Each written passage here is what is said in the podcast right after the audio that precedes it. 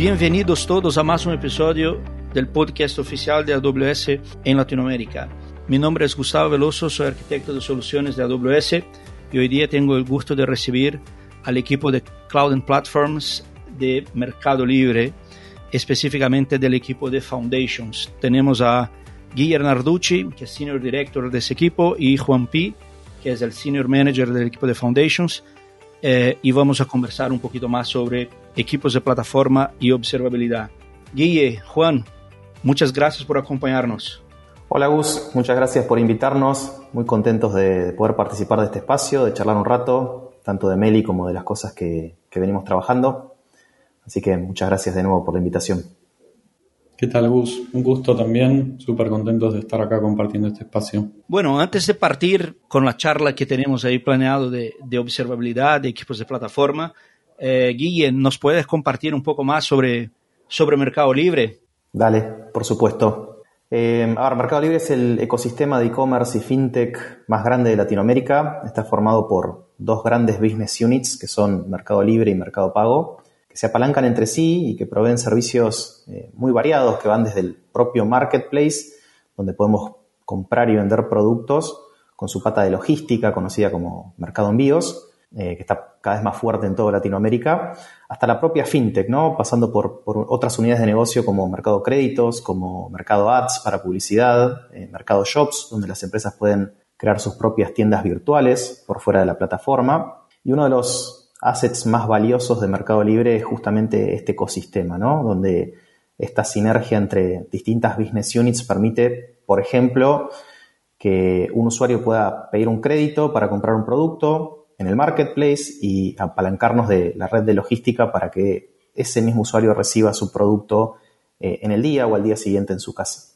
Eh, en base a este ecosistema, Meli está creciendo mucho, de forma muy sostenida en los últimos años.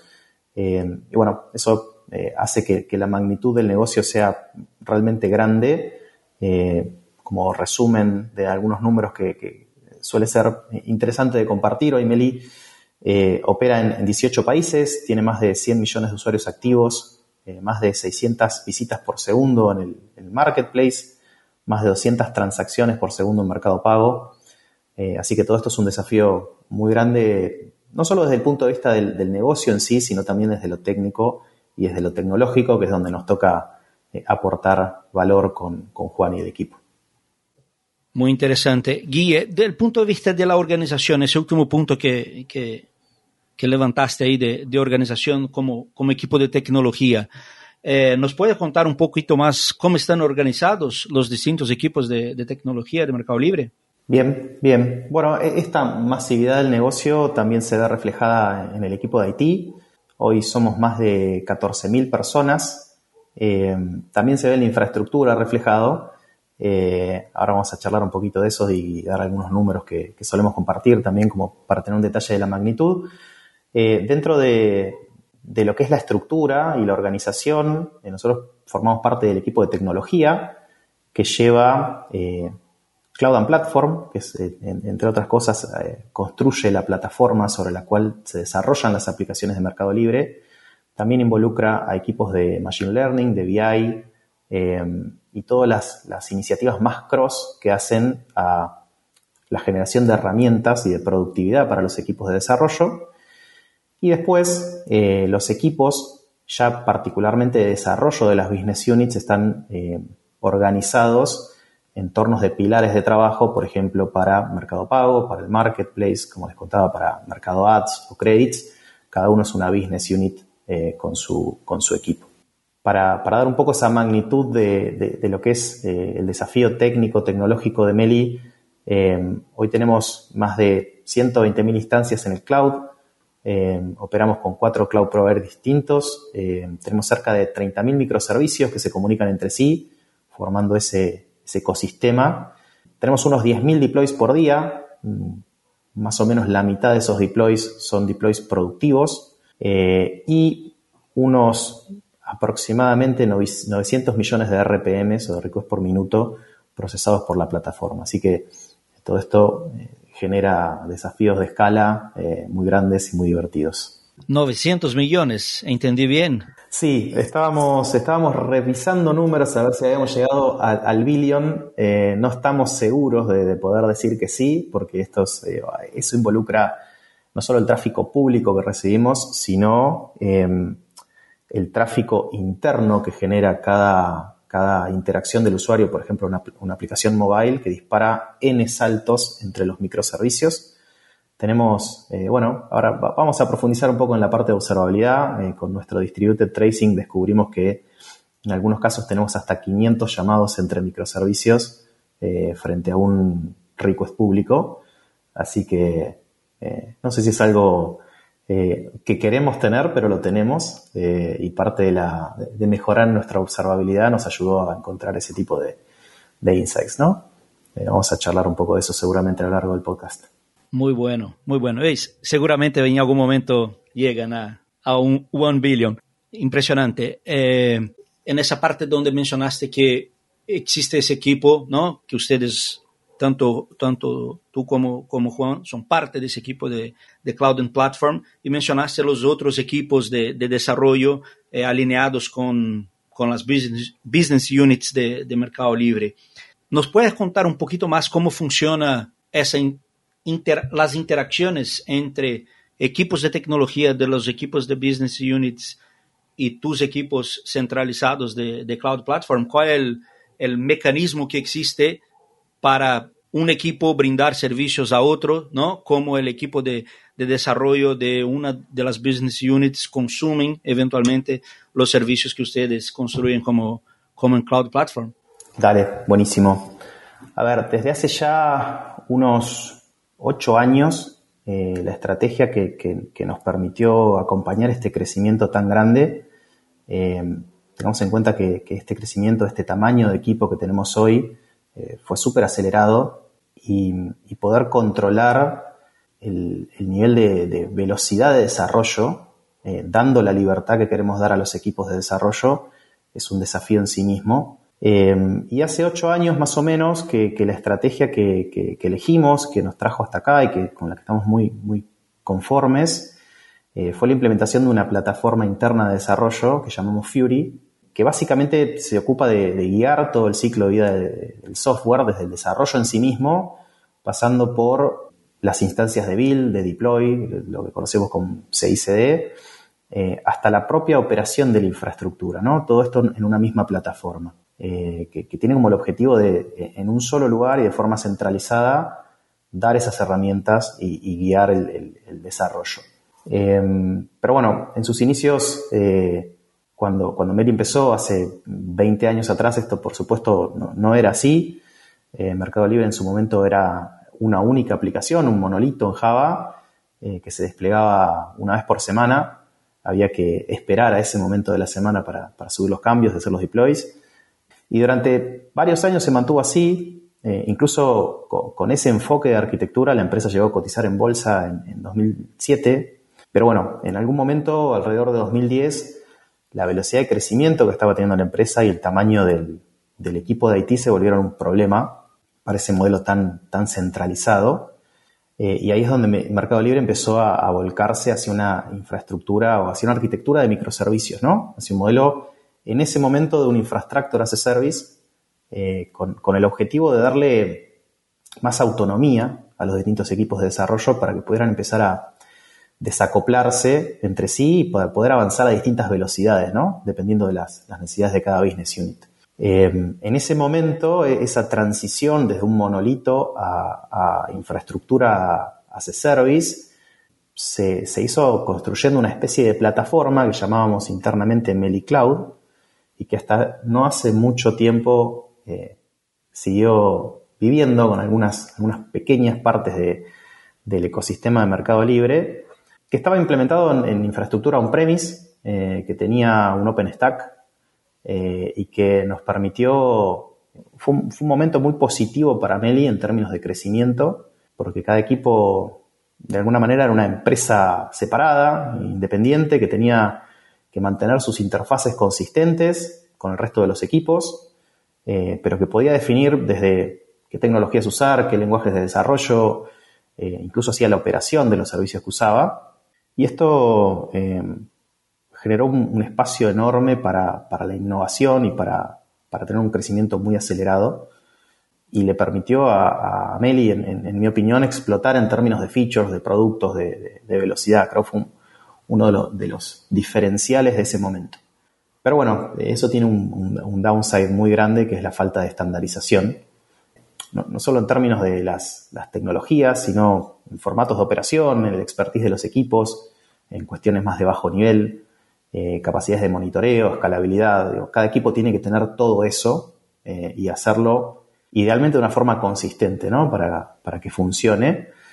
Eh, y eso, a medida que el equipo creció, se fue perdiendo. Eh, eso nos generó eventualmente muchos problemas de, uptime, eh, de, mantenibilidad de las aplicaciones, de la infraestructura en sí misma. Y finalmente nos terminó pegando en, la productividad.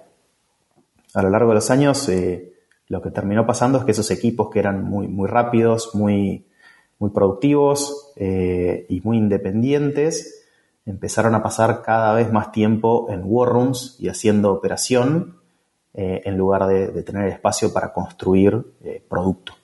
en ese momento no, existía el equipo de Cloud and Platform, era un equipo de, arquitectura que entre otras cosas tenía el rol de ayudar en el troubleshooting de, de los incidentes en ese entorno súper heterogéneo que a medida que fue creciendo se hizo caótico, diría. Eh, y pasaba que cuando veía alguna caída del site, eh, este equipo le tocaba eh, entrar a instancias afectadas, hacer un SSH y encontrarse con cosas del estilo de un RabbitMQ, un Zookeeper, un Memcache, un lo que fuere, implementado por un equipo de negocio y con, por supuesto, muy baja estandarización, ¿no? Con, definiciones muy distintas de, lo que es la implementación de esa infraestructura, el, monitoreo, eh, el mantenimiento.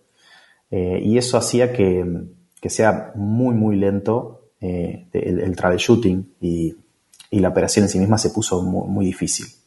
Así que en algún momento dejó de escalar. Y eso nos trajo a, esta, a esta plataforma nueva, ya no tanto, porque bueno, esta solución empezó a, a estar productiva en el 2015, donde un poquito antes empezó a, generar este enfoque de salir de, un infrastructure as a service e irnos a un platform as a service, eh, que es este que hoy llamamos Fury. Eh, así que hoy, eh, para, responder la pregunta después de toda la, historia, creo que está bueno entender por dónde pasamos y qué nos trajo hasta... A ver, es una inversión muy grande armar una plataforma de desarrollo eh, no, no, no, fue una, fue ni una decisión rápida ni una implementación rápida, fue un montón de cosas que nos llevaron ahí.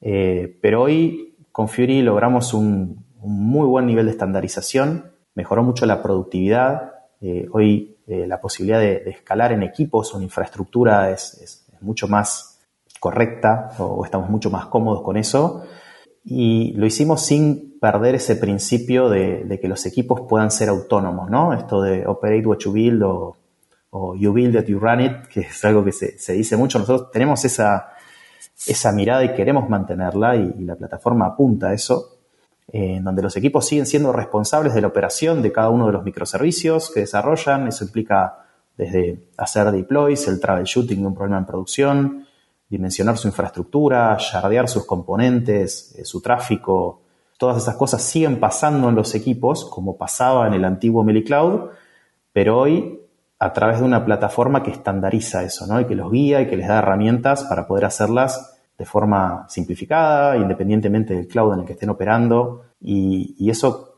creo que es la clave que, y lo que nos, nos permitió llegar hasta acá en términos de, de crecimiento ordenado. No, no me imagino eh, este volumen de, microservicios como tenemos hoy, este tamaño de equipo con, un enfoque más de infraestructura como servicio como, como teníamos antes. Em, nada, respuesta larga, pero eso es un poco cómo llegamos hasta acá. Podemos charlar, si querés, un poco de qué es Fury y, qué permite hacer. Em, que hemos charlado en, bastante, hemos tratamos de, dar visibilidad de lo que es Fury porque nos gusta mucho lo disfrutamos mucho, así que podemos también charlar de eso. Lo, que te iba a preguntar, Guille, era pensando un poco más, ¿no? Y, para, para, compartir con, con, nuestra audiencia, imaginemos la, la, experiencia del desarrollador de una de las business units. ¿no? Imagínate, entro en Mercado Libre, soy parte de un equipo de desarrollo y opero algún un conjunto de aplicaciones, sea Mercado Libre, Mercado Pago, lo que fuera.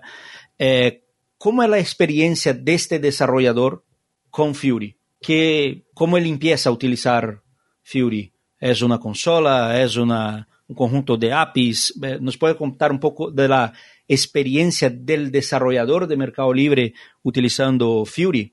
Bien, sí.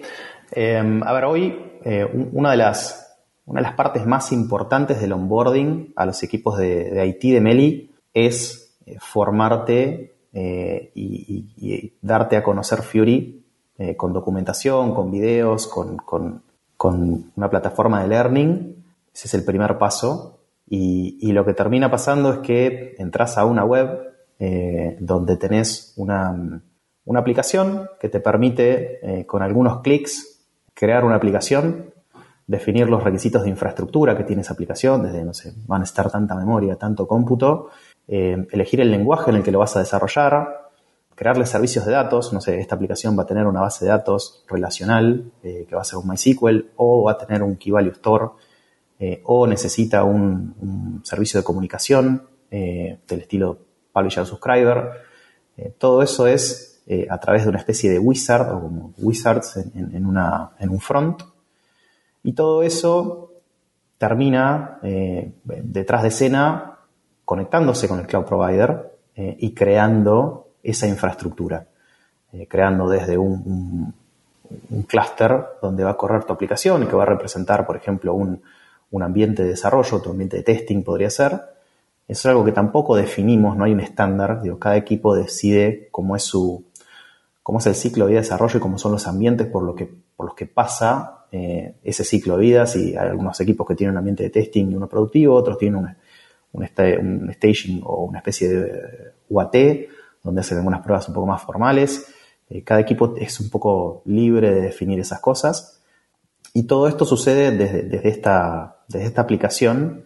También tenemos CLIS para, para poder hacer esto por consola pero en general la gran mayoría usa eh, la web. Y una de las cosas más eh, relevantes es que cuando vos hiciste esto y cuando vos creaste tu aplicación, en un par de horas, incluso menos, llegas a, puedes llegar a producción y tener, empezar a recibir tráfico, esa aplicación eh, cumple por defecto con todos los estándares de seguridad, de observabilidad, de escalabilidad, de compliance que define Meli para sus aplicaciones. Y todo eso sucede de forma transparente. Entonces, el equipo eh, no, tiene que ocuparse de, por ejemplo, eh, crear eh, y configurar las herramientas de monitoreo. La aplicación sale por defecto integrado a, nuestros proveedores de, observabilidad con monitores, con alarmas, tiene un escalation para alertarte cuando algo no funciona. todo tu tráfico está por default securizado. Eh, podés ver los costos de la aplicación, entender si está siendo o no está siendo eficiente. En caso que no lo seas, eh, recibís oportunidades, perdón, oportunidades de mejora automatizadas que, las propone la, plataforma. Tenés un escalado predictivo que, bueno, la plataforma va aprendiendo sobre, sobre tu tráfico y va escalando de forma predictiva usando modelos de Machine Learning. Tenés un distributed tracing donde puedes ver cómo tu aplicación ahora está interactuando con el resto de los 30.000 microservicios y cómo, cuál es su rol en ese, en ese ecosistema. Eh, y todo eso es parte de lo que sucede por detrás eh, y, que en general lo que termina pasando es que hay un montón de esfuerzo de los equipos de desarrollo para repetir eso, eh, que impacta directamente en la productividad y en la estandarización, ¿no? Porque puede estar bien hecho, pero de 10 formas distintas eh, y después pasa lo que nos pasaba antes, ¿no? Entrábamos a, resolver, a hacer un troubleshooting de, de, un tema en particular y dependíamos de entender cómo era la operación de ese equipo eh, en términos de monitoreo, por ejemplo, o de health checking o lo que fuere, para entender cómo resolver el problema. Esto lo, lo, que, lo que impactó muy fuerte es, es en la productividad. Interesante, me imagino ahí, mencionaste distributed tracing, también mencionaste monitoreo, observabilidad, y ahí yo creo que eh, quizá ahí sería bueno eh, llamar a, Juan que nos cuente un poquito más de, ese ecosistema de, de monitoreo, de observabilidad dentro del Mercado Libre. Y, y ahí mi primera pregunta que hago, Juan, para ti, aquí escuchando a, a Gui mencionando ese volumen, esa escala, esa cantidad de equipos, microservicios, me imagino que la única forma posible, eh, escalable, de observar si las aplicaciones están funcionando bien, si los flujos de negocio que tocan eventuales 500 microservicios, como dijo Guía al comienzo, si, si eso está funcionando, requiere sí o sí una, una infraestructura de, de monitoreo, observabilidad que ya está integrada, ¿no? Que ya sea por defecto. ¿Nos puede contar ahí un poquito más eh, de detalles sobre esa plataforma de, de, observabilidad que ustedes construyeron, eventualmente algunas estadísticas de, de métricas, de cómo ustedes como negocio, ¿no? más allá que tecnología, posiblemente eh, observan esas métricas para, para saber cómo va la dirección del negocio? Sí, bueno, nosotros actualmente dentro de lo que es Foundations construimos un equipo de, observabilidad que se dedica de lleno a esta práctica. Como adelantaba un poco Guille, la, la, intención como detrás de cada componente y servicio dentro de Fury es ofrecer un grado de abstracción y de estandarización que te permita que con un esfuerzo muy bajo como equipo de desarrollo ya tengas eh, toda una serie de componentes, servicios y garantías sobre eso, ¿no? Y ahí es donde nosotros ponemos foco desde el equipo de observabilidad. Una de las motivaciones principales para, para construir un equipo y para empezar a construir herramientas y ecosistema en torno a la observabilidad tiene que ver también un poco lo que mencionaba eh, al inicio de la charla. Nosotros tuvimos una transición, como muchas empresas, eh, desde aplicaciones monolíticas a microservicios. Los microservicios tienen muchas virtudes, pero también incluyen e incorporan un montón de complejidad, ¿no? Y además de esa complejidad, incorporan eh, muchos dominios de falla, porque partimos de la base de que las comunicaciones generalmente no son confiables, eh, y eso quiere decir que en ambientes como microservicios, digamos, la, posibilidad de fallar se va incrementando cuantos más microservicios tenés. Eso decanta de alguna manera en, en sistemas eh, distribuidos súper complejos que para poder operarlos requieren de una observabilidad bien robusta. ¿no? Algo también interesante es que todo lo que tiene que ver con, con apta, con, con uptime, resiliencia y confiabilidad es también uno de nuestros focos principales dentro del mercado libre y nuestros focos principales dentro del equipo de Cloud Platform también.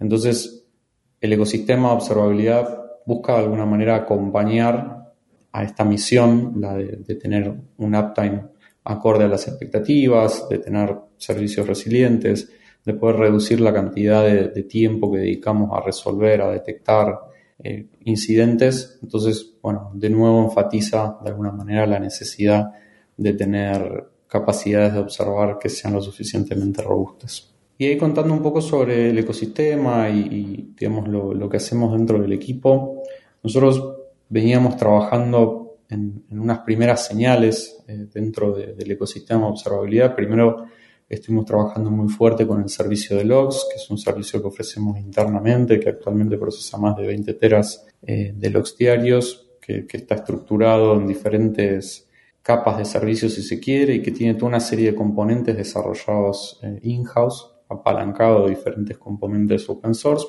Luego empezamos a trabajar eh, en todo lo que tiene que ver con mejorar el uso que hacemos de métricas. Las métricas hoy son son súper importantes para, para, casi todos nuestros flujos de negocio, nos permiten entender eh, cómo estamos operando, cómo están funcionando nuestros flujos de pago, nuestros flujos dentro del marketplace, de la operación de shipping, etc.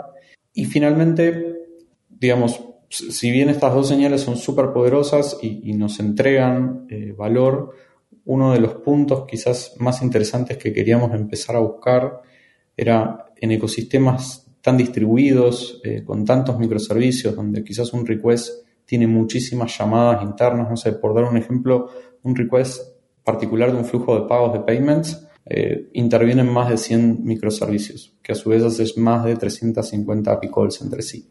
Entonces, si nos ponemos en ese contexto y en ese escenario, eh, podemos tener muchas métricas, muchos logs, pero ante una caída, en una afectación de un pago, es muy complejo interpretar o saber inteligir en qué parte de esos 350 picols o en esos 100 microservicios que intervienen puede estar el problema, ¿no? Y ahí es donde da lugar un poco a lo que venimos trabajando en este último tiempo, que tiene que ver con distributed tracing, que también es un poco lo, que iba adelantando Villa hace un momento atrás. Interesante. Y ahí sí, podemos hacer un poco de, doble clic en esa parte de distributed tracing, Juan.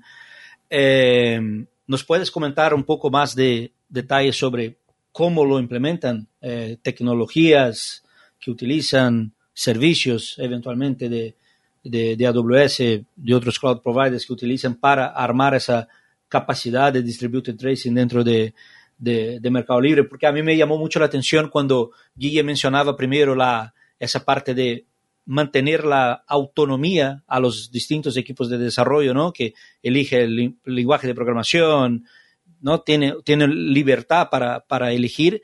Me da la impresión de que en ese momento de eh, gobernar y de aplicar observabilidad eh, a escala dentro de la plataforma, eh, tienen que haber armado algo bastante flexible en ese sentido. ¿Nos puedes contar ahí un poquito más de detalles técnicos de, cómo lo implementaron ese distributed tracing dentro de Meli?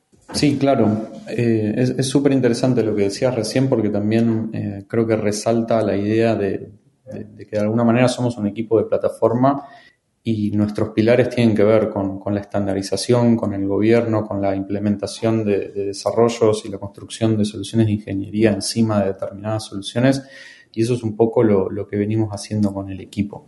Quizás para empezar un poco, ¿por qué, elegimos tracing como una señal que queríamos incorporar al, stack de, señales de observabilidad? Lo interesante de, tracing y particularmente distributed tracing es que lo podemos pensar como una narrativa, ¿no? Distributed Tracing de alguna manera es una narrativa que nos permite entender qué pasó con un request dado que llegó a mi microservicio. Puedo entender todas las operaciones que fueron sucediendo y todo lo que sucedió a lo largo del ciclo de vida de ese request eh, en, una arquitectura distribuida. ¿Quién llamó a quién? ¿Cuáles son las relaciones? Y de alguna manera poder empezar a conectar el efecto con, con la causa. Ahora, no es, eh, no es simple, digamos, implementar Distributed Tracing, tiene un montón de requerimientos, eh, requiere de instrumentación, requiere de esfuerzo de los diferentes equipos, requiere como toda una serie de tareas.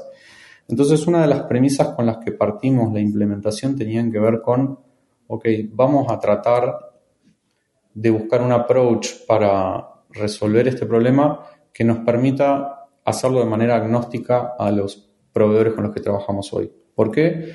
Bueno, idealmente si podemos buscar alguna manera de implementarlo y que eso nos sirva en el futuro, no únicamente para hablar con ese proveedor en particular, tenemos un montón de ganancias porque lo podemos empezar a almacenar en, otros lugares, podemos pensar en contingencias, podemos empezar a pensar en distribuir los datos en diferentes espacios, etcétera. Entonces ahí nos embarcamos un poco en el, discovery de, qué había eh, en la comunidad o qué herramientas disponíamos para, poder avanzar en algo semejante. Ahí lo que nos encontramos fue con, con OpenTelemetry. OpenTelemetry básicamente es, eh, es un framework de observabilidad que está compuesto con una serie de, APIs, de SDKs, de herramientas, etcétera, que nos permiten básicamente instrumentar, generar, colectar y exportar data telemétrica. Lo que tiene interesante OpenTelemetry es que es una implementación vendor agnostic, es un estándar abierto eh, y tiene toda una serie de acuerdos respecto a consistencia, convenciones semánticas, etcétera, que lo hacen súper robusto. La idea básicamente de OpenTelemetry es yo puedo instrumentar mi código, puedo pulearme la data eh, a partir de las SDK y la puedo transportar y procesar y exportar. ¿sí?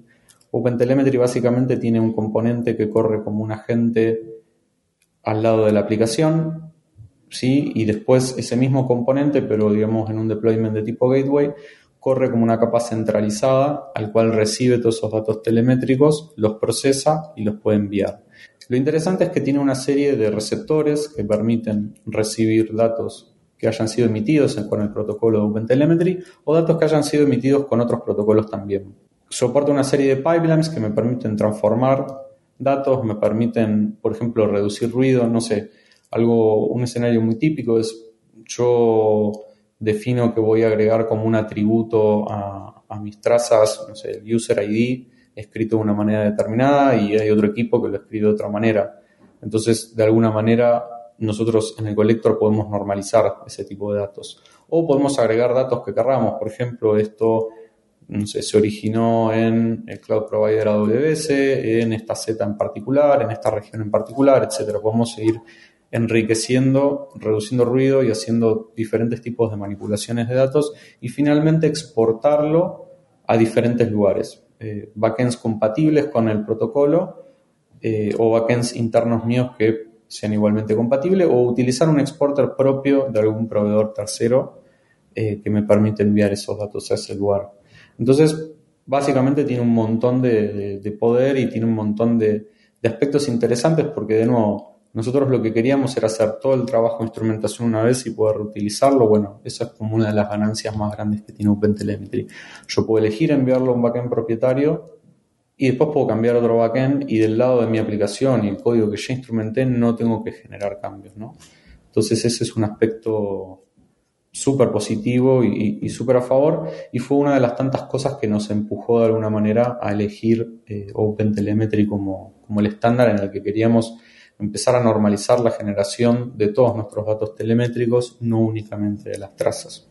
Ahora, algo interesante para, pensar ahí fue, bueno, llevamos a cabo este Discovery, tuvimos eh, la oportunidad de juntarnos también con el equipo de, observabilidad AWS, que está muy involucrado con toda la comunidad OpenTelemetry, tener distintas charlas con ellos, eh, intercambiar opiniones, experiencias, etc. Lo que nos sucedió en ese momento es que igual teníamos que empujar la implementación. Y algo interesante de Distributed Tracing es que no sirve si una aplicación A instrumenta su código, pero se comunica con una aplicación B que no lo tiene instrumentado, porque entonces lo que voy a ver probablemente en esa traza es código de una app, pero no código de la otra, y, voy a empezar a tener trazas huecas. Y acá venía un desafío súper interesante, que era, bueno, ok, ¿cómo hacemos para convencer de alguna manera a, los miles de developers en, las miles de aplicaciones que hay que puedan instrumentar su código? Eh, sobre todo porque Distributed Tracing era algo que todavía no teníamos implementado y les podíamos contar que era muy bueno, muy provechoso, súper interesante, pero tampoco teníamos una evidencia empírica de eso, ¿no? Entonces estábamos como ahí en una suerte de círculo un tanto complejo. Nos pusimos a explorar alternativas de cómo podíamos generar valor en corto plazo y con poco esfuerzo. Nosotros, dentro de lo que es el Platform as a Service nuestro, básicamente tenemos un Service Mesh que es nuestro habilitador de alguna manera o nuestra capability en torno a la comunicación de los diferentes microservicios. Entonces, una de las cosas interesantes fue, bueno, ok, ¿qué pasa si nos apalancamos en nuestro mesh? Particularmente, ¿qué pasa si nos apalancamos en Istio para poder empezar a generar trazas a partir de la comunicación de, las, de los microservicios? Si bien van a ser trazas que tal vez no tengan determinado contexto interno de la aplicación, sí me van a poder describir cuáles son las relaciones, sí me van a poder describir cuál fue la app que tuvo un resultado satisfactorio, cuál fue la app que falló y cuál no.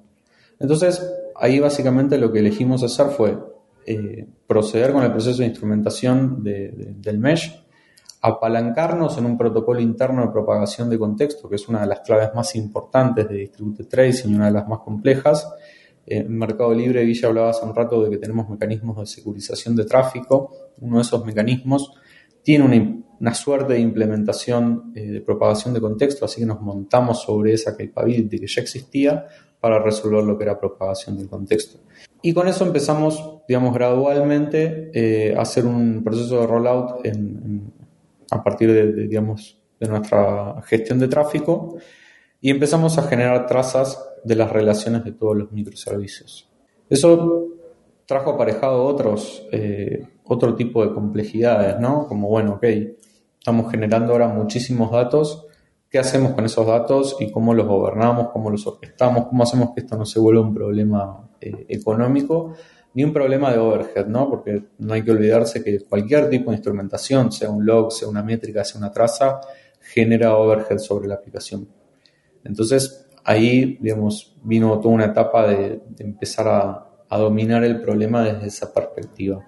A partir de todo ese trabajo de, instrumentación, pueden también empezar a hacer algo en cómo ayudar a los developers construir mejores aplicaciones, ¿verdad? Es tan completo eh, la parte métricas, de logs, pero especialmente de trazas distribuidas, eh, que podrían empezar a retroalimentar esos equipos de, desarrollo para mejorar sus aplicaciones. ¿Nos puede contar algo sobre sobre esa parte, más de qué resultados obtienen en mejora continua de las aplicaciones a partir de todo ese esfuerzo eh, extraordinario de, de, de, distributed tracing dentro del mercado libre? Sí, totalmente. Eh, es súper interesante la pregunta. Digamos, nosotros, ya una vez que empezamos a disponibilizar distributed tracing a partir de datos generados eh, de, tráfico,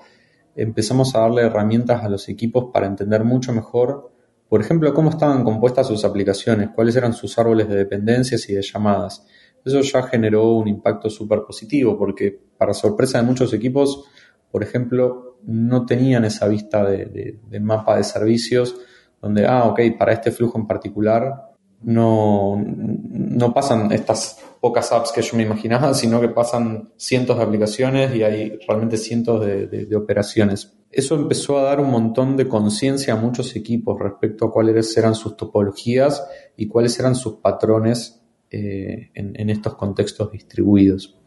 Y ahí también es interesante lo siguiente, disponibilizar estos datos a partir de, digamos, de los datos de tráfico, nos permitió también eh, habilitar las conversaciones con los equipos de, ok, ahora sí, empecemos a hacer la instrumentación idealmente automática y manual de las aplicaciones que agregue la cantidad de contexto necesario para poder empezar a responder preguntas. ¿no? Y eso eh, fue un proceso muy interesante que, empezamos a trabajar con muchos equipos, de decir, bueno, ok, nosotros te damos toda una serie de herramientas para que vos puedas instrumentar tu código, que, que en ese digamos, en ese proceso también eh, simplificamos un montón la adopción de las SDK, simplificamos un montón la adopción de todo el, stack de OpenTelemetry mediante a, digamos, ya preinstrumentar un montón de cosas para que los equipos únicamente se tengan que centrar en instrumentar la lógica de negocio. Y cuando eso empezó a suceder, eh, en, en, las distintas charlas lo que veíamos era, ok, entiendo mucho mejor determinadas fallas de mi sistema o entiendo mucho mejor determinados patrones de mis sistemas que me permiten tomar mejores decisiones en torno a, cómo arquitecto mis soluciones, cómo las, eh, cómo las propongo y dónde tengo que poner foco, ¿no? que es un poco a donde queremos también seguir empujando los equipos en poder hacer un desarrollo orientado a la observabilidad y que a partir de, la retroalimentación de los datos que, que ellos generan con instrumentación puedan tomar mejores decisiones en, torno a su código. Genial. Eh, bueno, y pensando un poco en esa eh, mirada hacia el futuro, eh, hay una pregunta que creo que para, para ambos. primero, por el lado de, observabilidad, en, ese, en esa jornada de observabilidad, te preguntaría, Juan, ¿qué viene en el futuro? ¿no? ¿A dónde tu equipo está investigando hoy día, está invirtiendo tiempo hoy día a dónde quieren llegar en esa, en avanzando esa, esa jornada y después ahí dejo para, para guía un poco más la parte de qué otras eh, capacidades fundacionales, por así decir, están pensando en, en construir o en seguir eh, desarrollando dentro de, de, Mercado Libre. Bueno, nosotros vemos hasta acá lo, lo que estuvimos charlando eh, fue un poco el proceso del equipo, el proceso de adopción de Distributed Tracing. Hablamos un poco de, cómo le entramos al problema a partir de instrumentar eh, Envoy y proveer Distributed Tracing out of the box. Mencionamos un poco el proceso que vino después, que fue consolidar eh, la instrumentación automática y manual de cada aplicación para poder describir mejor el contexto interno de cada app y cada flujo de negocio. ¿Qué es lo que estamos haciendo hoy? ¿Qué es lo que se viene? Hoy estamos trabajando en evolucionar eh, todo lo que tiene que ver con el gobierno de los datos que generamos. Algo muy interesante de Distributed Tracing es que es súper importante instrumentar las aplicaciones y tener la cantidad suficiente de datos para poder responder preguntas. Sin embargo, es muy finito a veces el límite entre tener la cantidad suficiente de datos y tener una catarata de datos que empiezan a generar ruido y que empiezan a dificultar el proceso de análisis. ¿no? Entonces, nosotros en el momento inicial partimos de una, de una metodología de sampling. Sampling, la idea es básicamente tomar una muestra del total de los, de los datos que se generan y no tomar el total. Eh, tomamos una muestra de, los datos al momento de originarse la traza. ¿sí? Eso quiere decir que cuando un request inicia, se toma una decisión y después esa decisión se propaga a lo largo de todos los spans subsecuentes eh, desde que se inició. Eso se llama eh, head-based sampling. Nosotros ese head-based lo hacemos también mediante una implementación que hicimos eh, integrada con nuestro control plane. Y eso nos da un porcentaje del total del tráfico completamente aleatorio. ¿sí? Adicionalmente, después trabajamos en mejorar un poco más eso y agregar una capa final, donde básicamente lo que hacemos es tail-based sampling. Y ahí tenemos una capa del colector de OpenTelemetry que se encarga de recibir todos los datos y los va ordenando basado en un Trace ID. ¿sí? Básicamente hace como una suerte de load balancing eh, en base al Trace ID. Del otro lado hay un colector que estaba feriando eh, en base a esos Trace, ID hasta, digamos, van llegando spans, spans, spans hasta que arma la traza completa y en ese momento toma una decisión. Esa decisión básicamente toma como referencia si la traza fue satisfactoria o no. Nos interesa quedarnos con un porcentaje muy bajo de los datos satisfactorios porque generalmente no te aportan demasiado valor y no son datos que vas a estar viendo más que para hacer una comparativa tal, vez entre algo exitoso y algo erróneo. Y después sobre los datos erróneos nos interesa quedarnos con todos los datos erróneos que llegaron al Telbase, pero nos interesa darle prioridad a aquellos datos que vienen de flujos críticos y descartar aquellos que no son tan críticos. Todo eso es súper interesante y de nuevo nos está aportando muchísimo valor. Sin embargo, una desventaja que tiene esa estrategia es que al ser aleatoria al momento del inicio, digamos, cuando hacemos el headbase, nos estamos perdiendo algunas características. Por ejemplo, en aplicaciones que tienen muchísimo tráfico, tal vez un 1% o un 2% como muestra sea suficiente. Ahora, en aplicaciones eh, que tienen muy poco tráfico, un 1% o 2% sea muy poco. ¿Sí? Esto quiere decir que básicamente somos muy poco equitativos y poco inteligentes en cómo tomamos esas muestras. Entonces, lo que estamos haciendo ahora es trabajar en una implementación de sampling adaptativo, donde en base a distintos atributos como, por ejemplo, el tráfico, ráfagas de tráfico, que también es algo súper importante tener en cuenta, el peso de las trazas, que básicamente se compone por la cantidad de spans y atributos que llevan, e incluso ideas un poco más locas que esas que, que han salido en últimas reuniones de poder no en base a, determinados flujos particulares o usuarios o regiones o etcétera, también adaptarnos. Eh, es en lo que estamos trabajando ahora. No hay una implementación de la comunidad open source hoy que, tenga esto resuelto, así que estamos trabajando con la intención también de colaborar eventualmente con la comunidad y, compartir todo lo que tiene que ver con, con sampling adaptativo. Después, otras cosas que se vienen es una vez que tengamos eh, eso lo más encaminado posible, queremos empezar a expandir la adopción de OpenTelemetry como digamos, el estándar en la generación de todos los datos. Eso quiere decir hacer exactamente el mismo proceso en métricas. Hoy en métricas generamos datos a partir de un agente propietario, queremos migrar esa generación de datos a utilizar las SDK OpenTelemetry, que no únicamente nos permite tener un mismo protocolo y un mismo data format para eventualmente poder almacenarlos en un mismo lugar, correlacionarlo con trazas, etcétera, sino que también nos permite reducir el overhead de la cantidad de agentes que tenemos. Hoy en Fury una aplicación se ejecuta y tiene una serie de sidecars bastante importante para distintos tipos de funcionalidades. Entonces también reducir la cantidad de agentes y dejar únicamente el agente OpenTelemetry es algo que nos facilita y nos simplifica la orquestación de esos agentes, el patching, los procesos de upgrade de operación y también el impacto que genera en términos de CPU. Eh, así que eso es un poco lo que vamos a estar haciendo también con las métricas y eventualmente esperamos poder estar haciendo algo parecido eh, en torno a logs. En logs OpenTelemetry está un poco más en proceso de maduración, si se quiere. Estamos dándole tiempo también a la comunidad que terminen de, estar estables las SDK, pero eventualmente quisiéramos también poder adoptar las SDK de, de logs y de eventos para terminar de unificarlo ahí. Y ahí sí digamos, teniendo en, cada una de las señales los mismos, eh, el mismo protocolo, nada, podemos empezar a jugar un poco más con lo que hablábamos en torno a correlación y demás. Y para cerrar eh, de, lo que estamos haciendo y se viene también, una de las señales que no nombramos en la charla eh, tiene que ver con los profiles.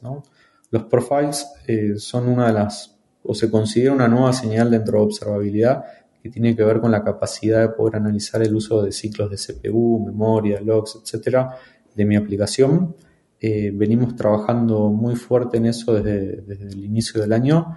Actualmente desarrollamos una solución para poder eh, hacer profiling en nuestro Platform as a Service de manera ad hoc, digamos, eh, y estamos trabajando en poder ofrecer una solución interna de continuous profiling.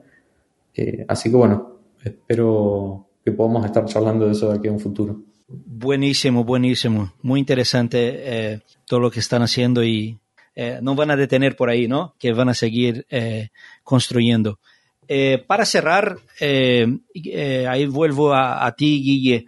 del punto de vista de, otras capacidades fundacionales dentro de, la plataforma de, de, Mercado Libre, ¿nos puede ahí compartir un poco más de qué otros temas, si quieres ver ahí para, para este año, para el próximo año, eh, tus equipos están ahí enfocados en, construir algo parecido a lo que ya construyeron con observabilidad. Nos puede hacer un, adelanto, seguramente queda para, para otra charla, pero alguna otra eh, parte ahí fundacional de, tu equipo que, quisieras compartir con nuestra audiencia.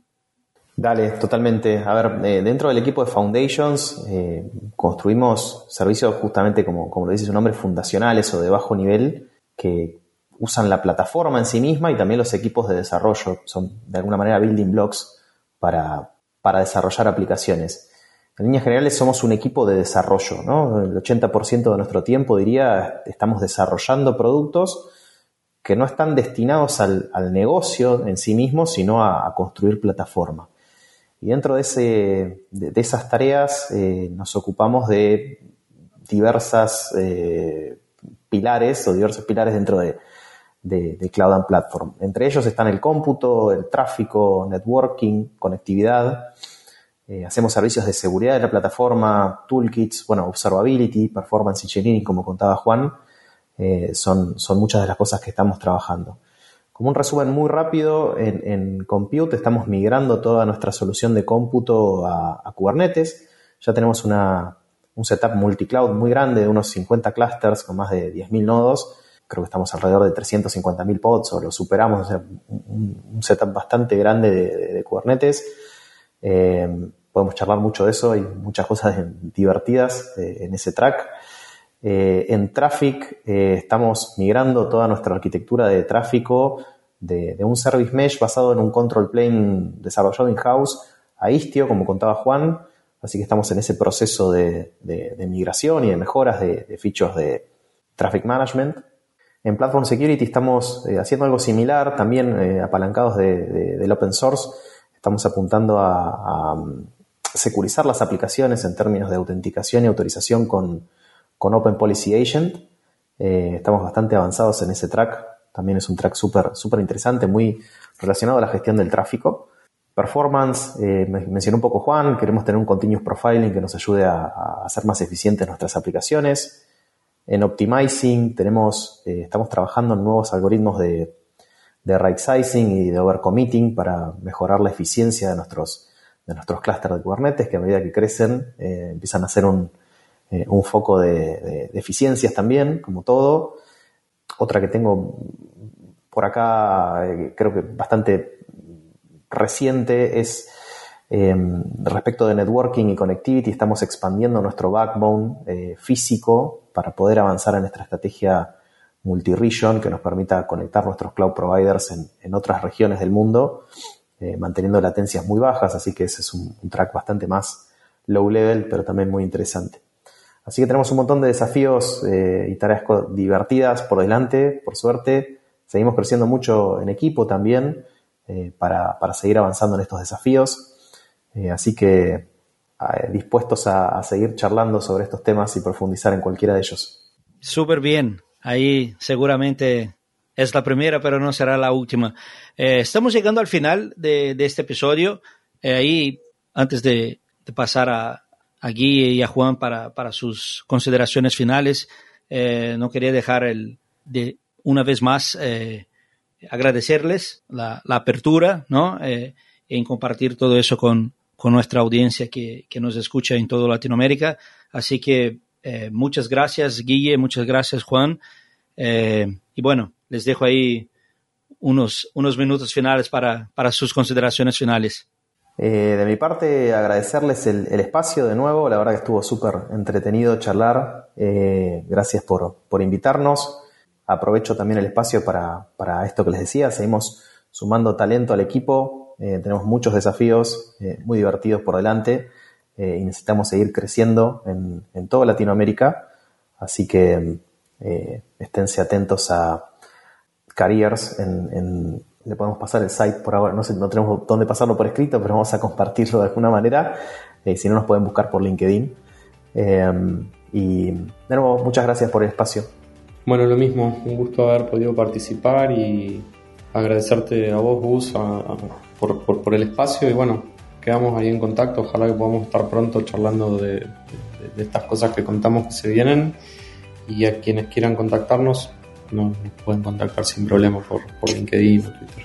Súper, seguramente ahí en, el momento de publicar ponemos algunos de esos links ahí eh, de, carreras de Mercado Libre y otras fuentes de, información que eventualmente ustedes tienen ahí publicado. Así que llegamos al final de más un episodio del podcast oficial de AWS en Latinoamérica. Como nos gusta decir, sigamos construyendo.